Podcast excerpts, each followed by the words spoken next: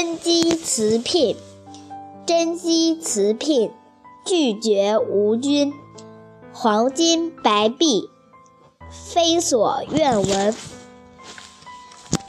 春秋时期，楚国的甄姬是白公胜的妻子，很早就守寡，纺纱系麻，是誓不嫁人。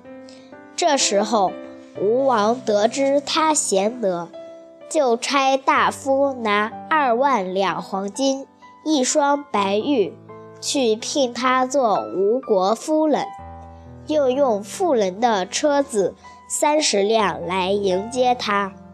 甄姬辞妾说：“我的丈夫白公不不幸死了，我情愿一辈子守着他的坟墓，来了却我自己的寿病。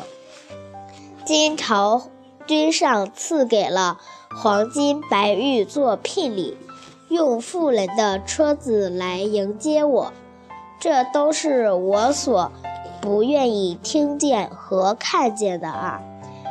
要知道，抛弃了义理，依欲望去做，这是污秽的行为；见了厚利，就忘记死，这是贪婪的行为。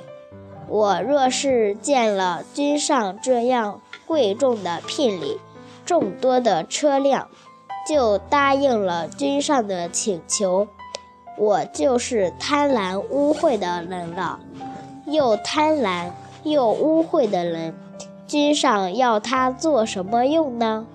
于是辞谢了吴王的聘礼，不肯去。